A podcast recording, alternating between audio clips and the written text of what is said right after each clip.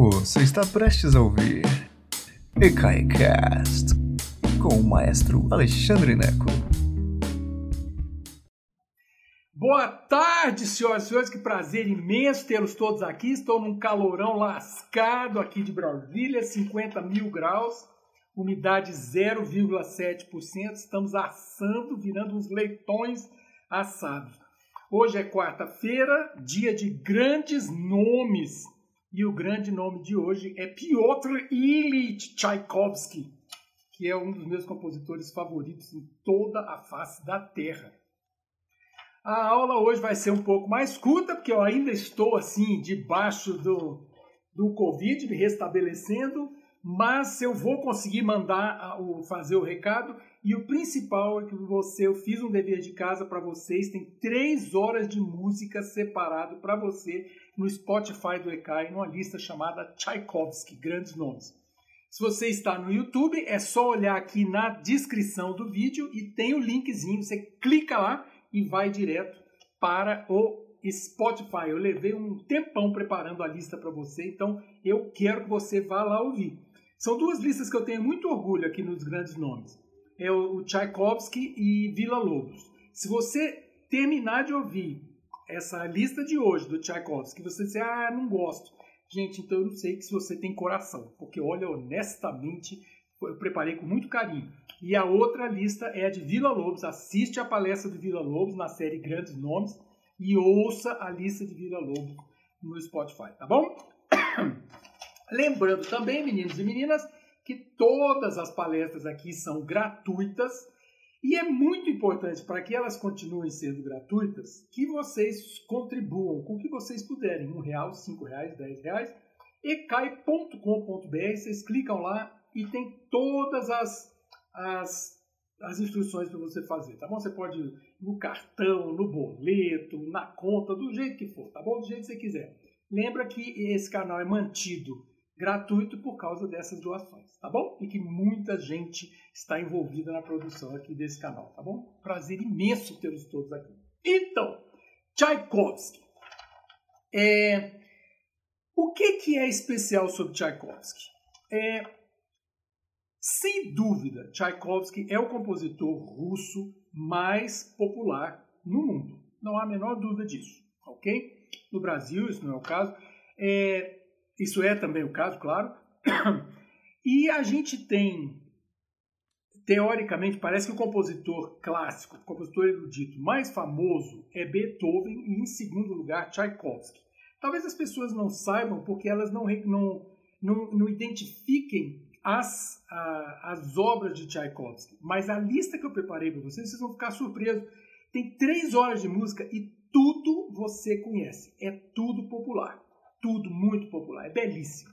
E o que é especial, então, em Tchaikovsky, além dessa história dele ser muito popular? É... Tchaikovsky, uma das coisas muito curiosas é que, embora ele seja o compositor russo mais famoso é, fora da Rússia, ele foi é, acusado de não ser russo suficiente. Olha que coisa interessante. É, explico. Tchaikovsky viveu, ele, ele, morreu cedo, ele morreu com 53 anos. Imagina, eu tenho 52. Tchaikovsky morreu praticamente na minha idade. É, Tchaikovsky morreu, nasceu em 1840 e morreu em 1893. Eu sempre gosto de fazer algumas, algumas é, ligações históricas para a gente poder conectar e saber quando é que os compositores viveram. Porque às vezes eles fazem, ah, Tchaikovsky 1840, 1893. Quando é isso? O que, que é isso? Lembra, é, na história do Brasil, Dom Pedro II foi coroado em 1841. Coroado em 1841.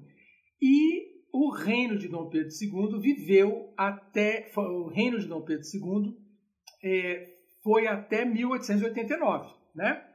Então, é, Dom Pedro II ele foi coroado em 41, mas ele já reinava, né? Ele, porque foi, ele começou a reinar aos seis anos de idade, porque o pai dele foi embora para Portugal, virar Pedro V de Portugal, né?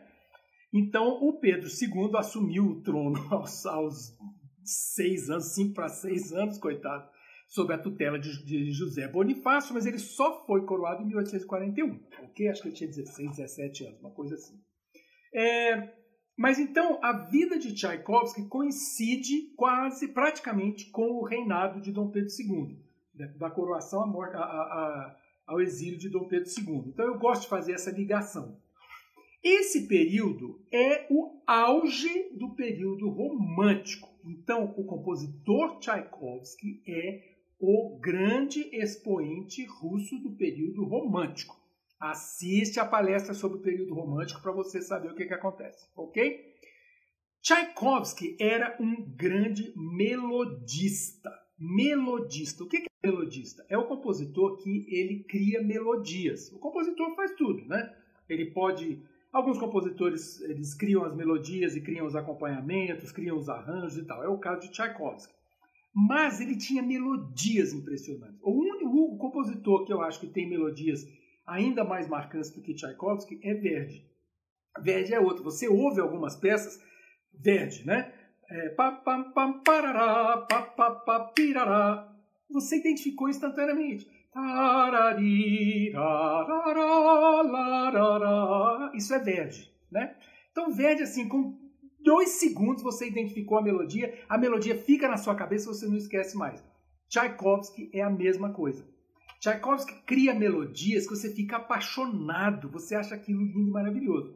Mas, além de ser um grande melodista, que Verdi era, mas Verdi não era um grande arranjador, ele era bom orquestrador e tal, essa coisa toda mas Verdi não é conhecido como grande orquestrador. Tchaikovsky é.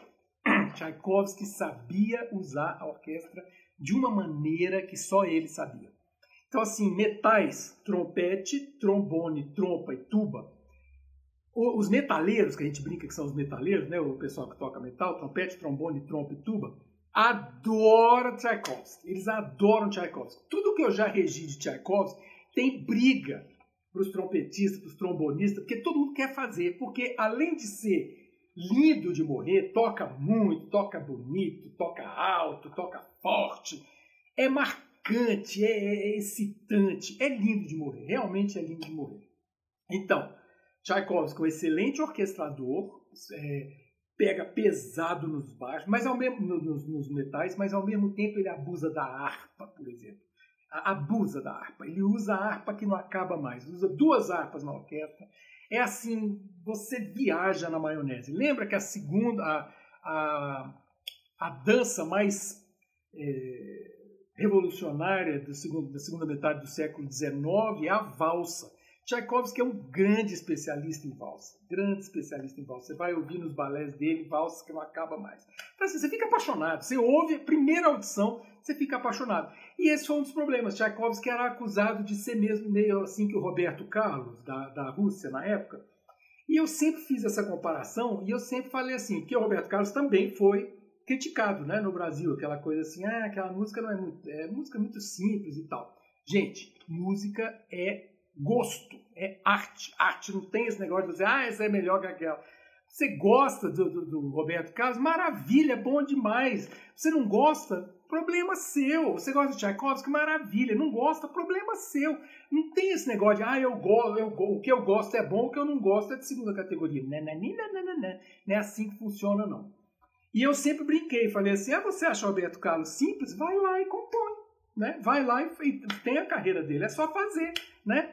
Você acha o Michel Teló fácil? Aquele negócio, ai, se eu te pego e tal, não sei o quê. Vai lá e escreve. Vai trabalhar, vai ganhar a vida fazendo isso. Tchaikovsky foi isso.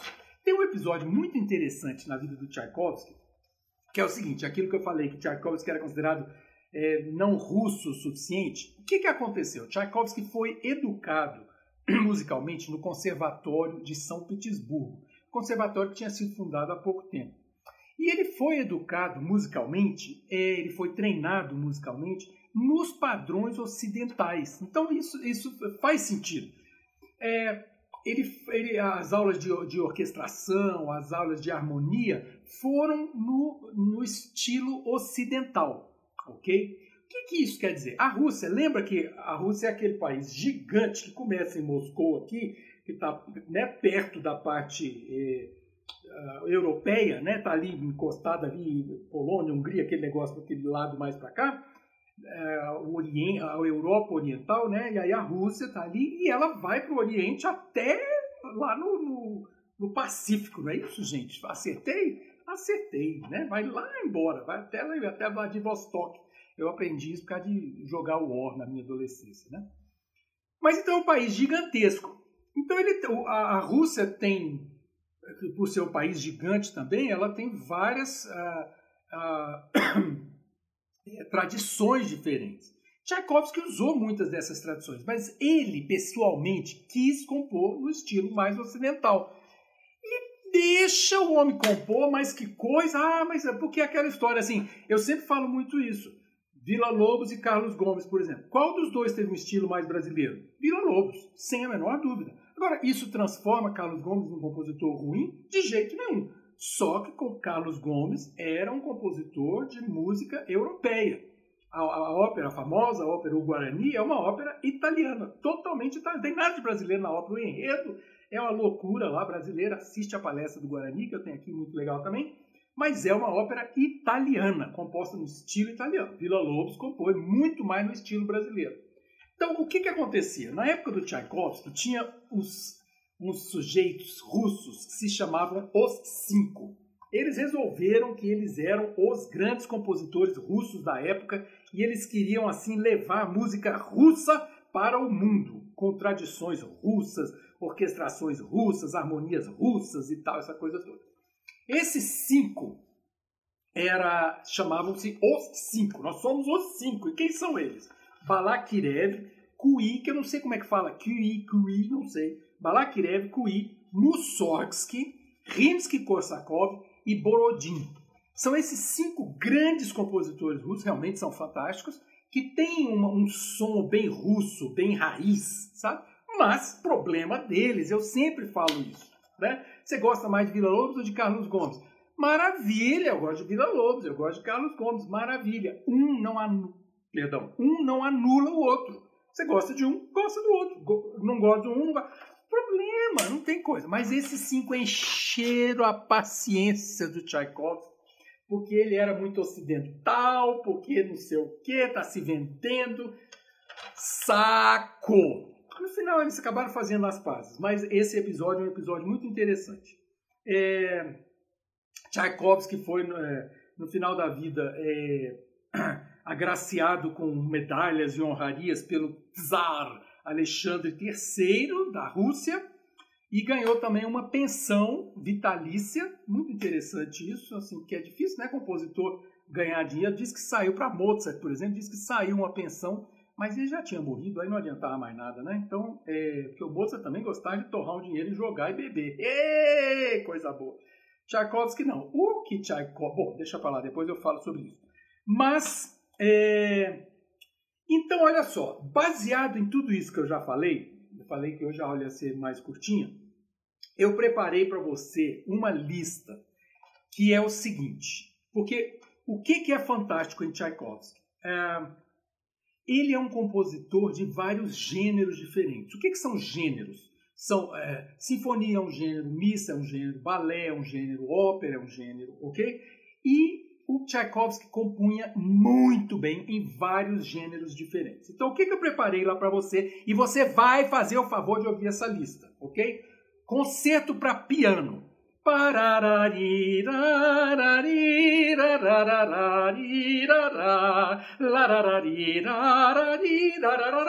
Gente, que coisa maravilhosa! Tá lá o primeiro movimento. E essa lista é para você começar a sua pesquisa. Então eu separei só o primeiro movimento para não fazer uma lista de 20 horas. Preparei o primeiro movimento, depois você vai atrás das músicas se você gostar mais. Então tem lá, concerto para piano, maravilhoso, maravilhoso. Concerto para violino.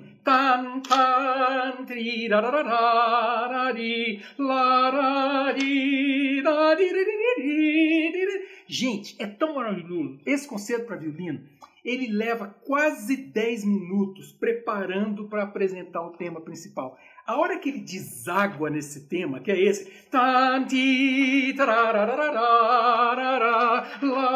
gente, é lindo demais, é lindo demais, tem que ouvir, tem que ouvir isso.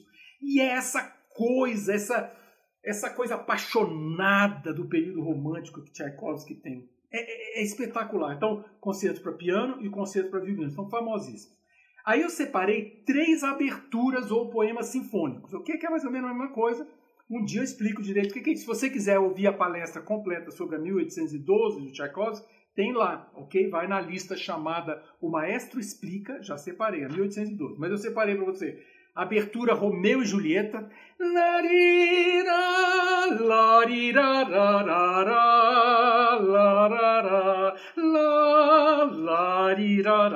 Nossa, se apaixonado! Eu vou dar uma aula só sobre a abertura Romeu e Julieta um dia, é maravilhosa. Separei a 1812 e separei o Capriccio Italiano, que começa, quando eu falei dos metais, presta atenção na abertura do Capriccio Italiano. Pá, pá, pá, pá, pá, pá, pá, pá, pá, pá, pá, pá, pá, pá, e ele vai abrindo um leque. Pá, pá, pá, pá, pá, pá, pá, pá, pá, pá, Maravilhoso! E depois ele deságua no tema principal do capricho italiano, que é.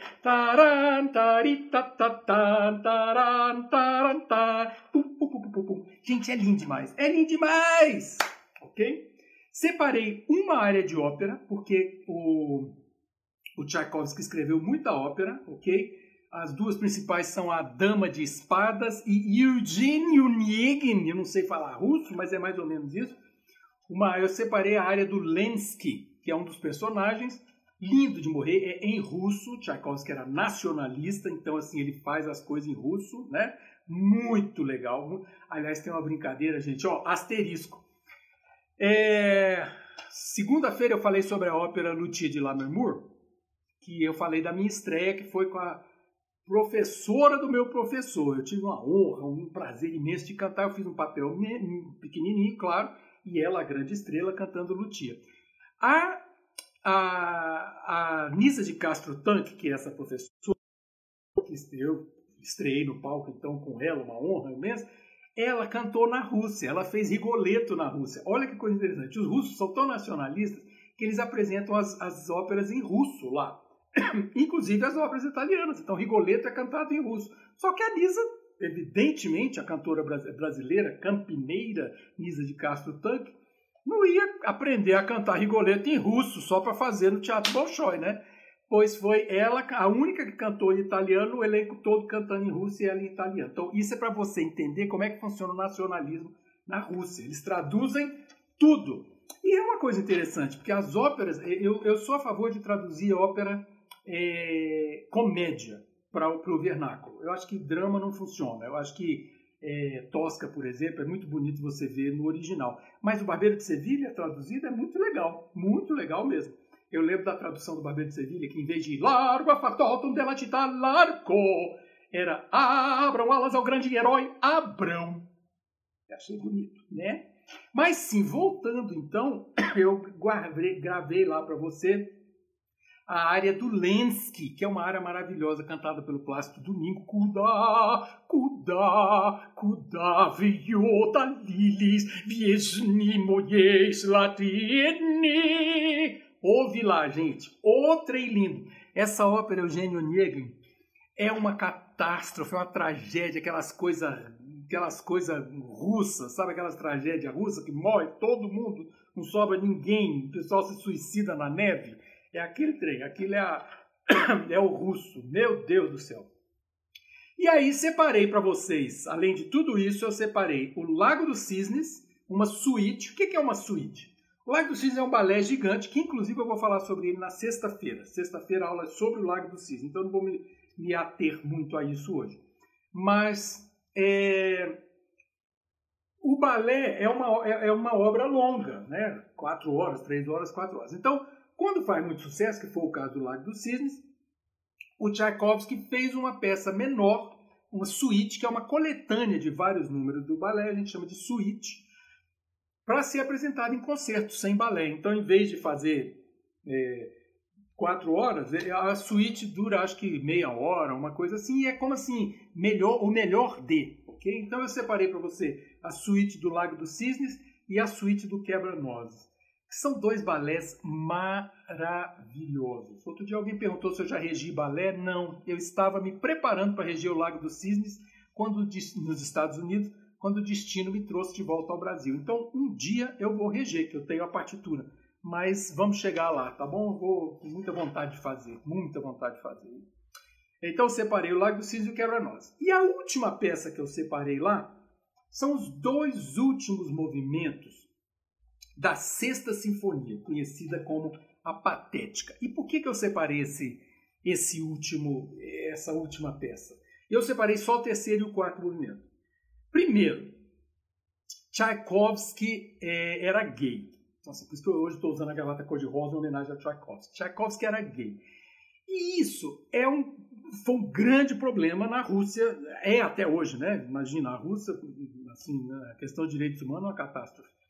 Então, e até hoje, historiadores é, russos falam pouco sobre isso, ou falam, sabe, como se fosse uma coisa menor. E não era. Assim, havia muitas cartas, havia fotos, inclusive, e tal. E essa, é, essa questão é interessante porque há um mistério muito grande em cima da morte do Tchaikovsky aos 53 anos. Muito jovem, mesmo para a época. É, existe uma versão isso não é oficial, ok? Mas existe uma versão de que Tchaikovsky se envolveu com um jovem da nobreza russa e ele não podia ter se envolvido. E ele foi convidado por um, um tribunal de exceção a beber água com cólera para morrer. Então, essa é uma versão que eu não posso dizer, assim, eu não posso dizer, puxa vida, é verdade, não sei, mas essa é uma versão que ganha força ao longo dos anos. Historiadores têm pesquisado essa, essa versão. Por que, que eu estou falando tudo isso? Porque a última sinfonia do Beethoven, conhecida como ah, Patética, ela tem um traço. Historiadores, de novo, suspeitam que ela tem um traço autobiográfico. Tchaikovsky morreu uma semana depois da estreia da, da Sexta Sinfonia, Patética. Ah, e ela é interessante, porque são quatro movimentos em que, teoricamente, é linda. Todos os quatro movimentos são lindos, mas eu separei só o terceiro e o quarto por, por uma razão especial. Ele separa a, o, o, primeiro movimento é como se fosse a infância do Tchaikovsky, o segundo movimento é a adolescência, o terceiro movimento é a idade adulta e o quarto movimento a velhice. Imagina, aos 53 tem velhice, né? Eu sou um garoto, né? Mas olha que interessante. O primeiro movimento é é, uma, é triste, você vê que ele é pesado, ele começa muito pesado com o fagote. Pesado mesmo. O segundo movimento é a adolescência, é impressionante porque é uma valsa em cinco. Como assim em cinco? A valsa é sempre em três, né? Um, dois, três, um, dois, três, um, dois, três, um. Ele faz em cinco. Tararirarirará, tararirarirará, pararirará, que, gente, em cinco só pode ser russo, só pode ser russo. Ok? O leste europeu consegue dançar em cinco, em sete, um, dois, três, quatro, cinco, um, dois, três, quatro, cinco. E Tchaikovsky faz isso no segundo movimento. O terceiro movimento é maravilhoso, muito usado para balé, que é a cidade adulta e tal, essa coisa. E o último movimento ele termina, porque ele inverte. No, o que, que, é interessante nessa sinfonia? Por isso que eu, eu gravei para vocês lá o segundo, o terceiro e o quarto movimento. Geralmente, como que se termina uma sinfonia do período romântico? Para cima, né? Pensa em todos os seus finais de sinfonias. Pam, pará, e todo mundo bate palma, joga flor e tal, essa coisa toda. Tchaikovsky inverte. Ele faz o terceiro movimento extremamente positivo positivo. E é uma dam pam param pam param pam param param param pam pam. É maravilhoso é uma alegria assim, aquela coisa incrível. E o último movimento o quarto ele vai afundando afundando afundando. E ele vai terminando dizem como se fosse a respiração dele nos contrabaixos. Você vai ouvindo oh, eu acho isso incrível. E vale a pena ouvir. Sexta Sinfonia do Tchaikovsky, a patética. É isso, meninos e meninas. Eu acho um dos meus compositores favoritos. Eu espero que vocês cliquem aqui embaixo e vão ouvir a lista que eu preparei para vocês. E que ela seja apenas o começo da, explica, da, da, da exploração de vocês com relação a Tchaikovsky, tá bom? Um dos grandes compositores da história da humanidade. Um beijo enorme para vocês. É, amanhã a, a, entrevista com o Spala do, do, do, Teatro Nacional, do Teatro Municipal do Rio de Janeiro, foi adiada por uma semana. O Ricardo Amado, é, Spala da Orquestra do Teatro Nacional, do Teatro Municipal do Rio de Janeiro, pediu para adiar a entrevista por uma semana. Eu achei ótimo que eu vou descansar amanhã. E na sexta-feira, então, eu estarei aqui para falar sobre O Lago dos Cisnes do Tchaikovsky, especialmente. O que é o Lago dos Cisnes? É um balé, mas como assim? Ok? Foi um prazer imenso ter estado com vocês aqui. Muito obrigado, um beijo enorme e agora eu vou comer umas maçãs e voltar para a cama. Beijão enorme para vocês. Obrigado por nos escutar. Agora, seja sempre o primeiro a saber da programação. Assine nossa newsletter em ecai.com.br.